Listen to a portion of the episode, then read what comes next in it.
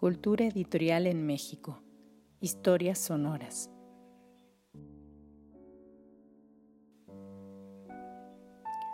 Cultura editorial en México. Historias sonoras es un proyecto académico concebido y coordinado por Marina Garone Gravier, investigadora del Instituto de Investigaciones Bibliográficas de la Universidad Nacional Autónoma de México y cuenta con la colaboración y asistencia de Gabriela Silva y Fernanda Sosa en la organización, lectura y edición de contenidos.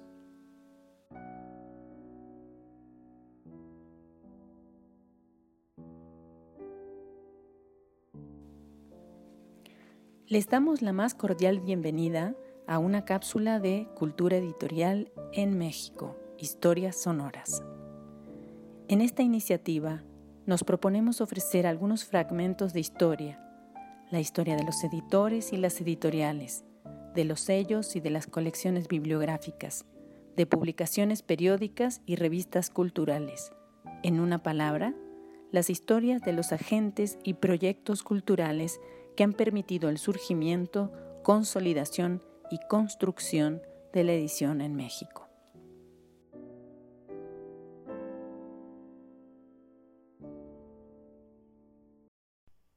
Editorial Porrúa, parte 5. Biblioteca Porrúa. La Biblioteca Porrúa comenzó en 1953 con la publicación de la Historia de la Literatura Náhuatl de Ángel María Garibay quien además fue el encargado de llevar a cabo las tareas de edición de la colección.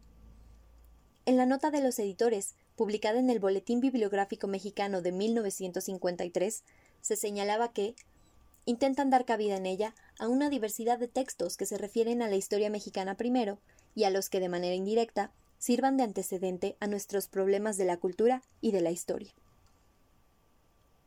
Además de los estudios históricos, se publicaron algunas obras de carácter facsimilar, como el Teatro Mexicano, 1971, de Fray Agustín de Betancourt, y colecciones de documentos de vital importancia para la historia nacional, como los documentos inéditos o muy raros para la historia de México, 1972, de Genaro García.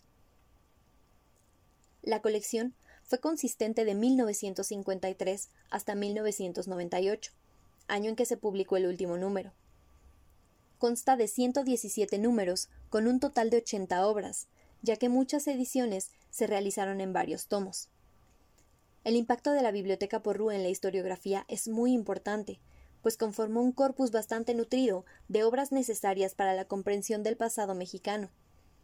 Por ejemplo, el segundo título publicado fueron las cartas y los documentos de Hernán Cortés, 1953 la historia verdadera de la conquista de la Nueva España, de Bernard Díaz del Castillo, alcanzó siete ediciones en 1977, es decir, fue de los títulos más solicitados. Hubo dos ediciones diferentes, la de forros en rústica y también en tela. La gran mayoría de los títulos fueron reimpresos en dos o tres ocasiones. Sin embargo, algunos de ellos alcanzaron seis o más. Sin duda, el título más vendido fue la relación de las cosas de Yucatán de Fray Diego de Landa. Tuvo trece reimpresiones para 1986. A este selecto grupo se puede agregar Monarquía Indiana de Fray Juan de Torquemada, en tres tomos, con seis reimpresiones para 1986, además de los cinco tomos de la Historia de la Iglesia en México de Mariano Cuevas, que tuvo siete reimpresiones para el año 2003. Sepan cuántos. La colección Sepan Cuántos fue inaugurada en 1959.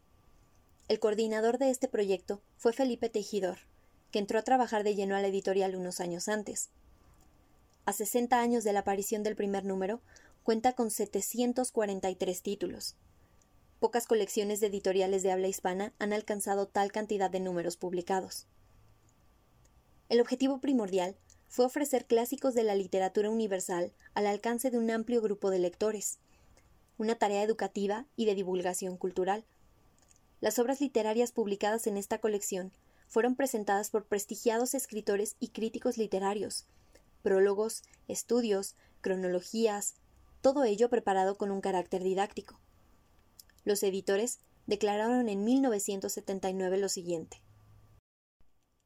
nos decidimos a formar un plan de publicaciones para dar a un público medio los títulos solicitados con más frecuencia y los más difíciles de obtener, o sea, obras cimientos de la Ilustración, prologados por distintos hombres de letras mexicanos, a quienes acompañarían también otros escritores de diversas nacionalidades, presentadas con austera dignidad tipográfica y a precios venales al alcance de muchos. Y así salió de Editorial Porrúa en 1959 El Periquillo Sarniento de Fernández de Lizardi. Con este primer volumen poníamos la primera piedra de lo que habría de ser después la colección Sepan cuántos. La elección del nombre de la colección tiene una anécdota interesante. En la celebración de los 20 años de la publicación del primer título, los encargados de la editorial, Francisco y José Antonio Pérez Porrúa, hablaron así del bautizo que hizo Alfonso Reyes a la colección.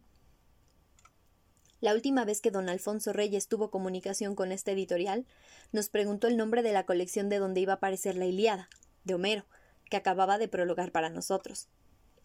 Le contestamos que en la misma, pero aún sin bautizar, en la que había salido como el primer título Periquillo Sarniento de Lizardi. Don Alfonso, con la fantasía de la inteligencia y con el impulso el cual se rendía con tanto gozo cuando le ayudaba a servir a sus amigos, lanzó un nombre. Sepan cuántos. Reconocimos la originalidad y nos gustó mayormente por lo que tenía de un principio de pregón, mas no muy inclinados al simbolismo para denominar la serie de publicaciones de la casa, llanamente dichas colección de escritores mexicanos y biblioteca porrúa, archivamos la sugestión del eximio escritor. Agradable anécdota que de este género no suelen ser demasiadas en la vida cotidiana de unos editores. Muy pocos días después moría don Alfonso Reyes, y el prólogo a la Ilíada se convertía en un trabajo póstumo. Recordamos entonces aquel sepan cuántos.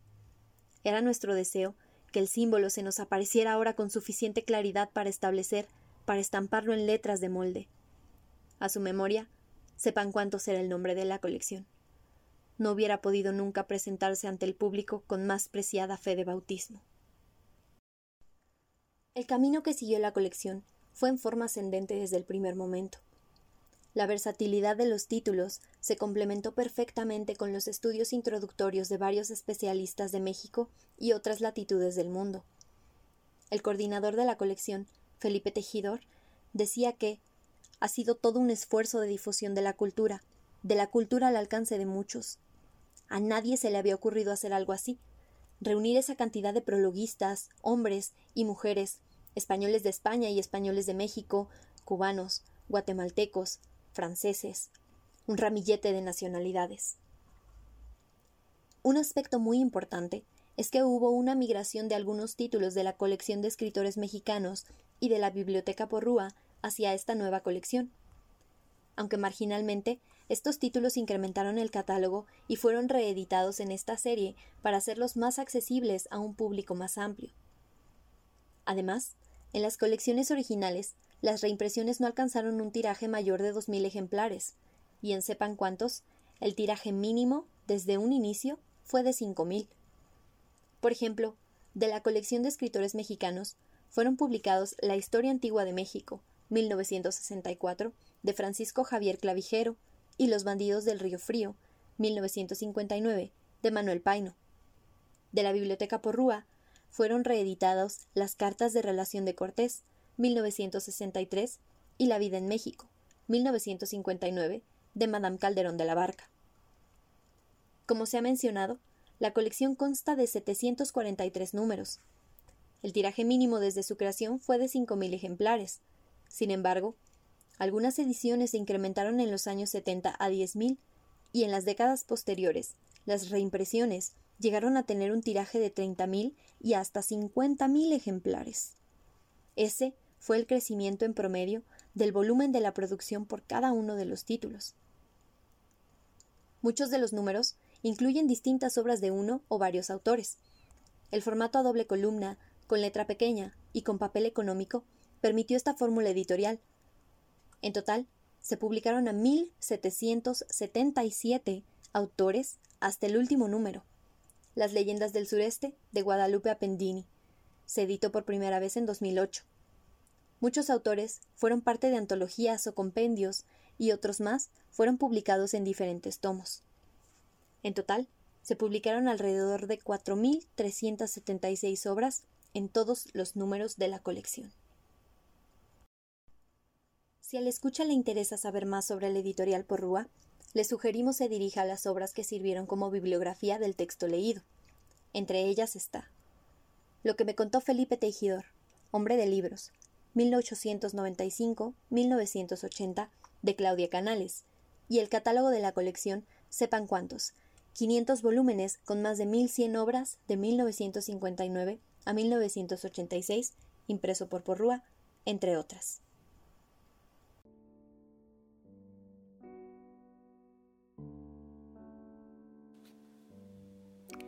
Expresamos nuestra gratitud a los investigadores y profesionales del mundo del libro y la edición por la elaboración de los textos de estas cápsulas.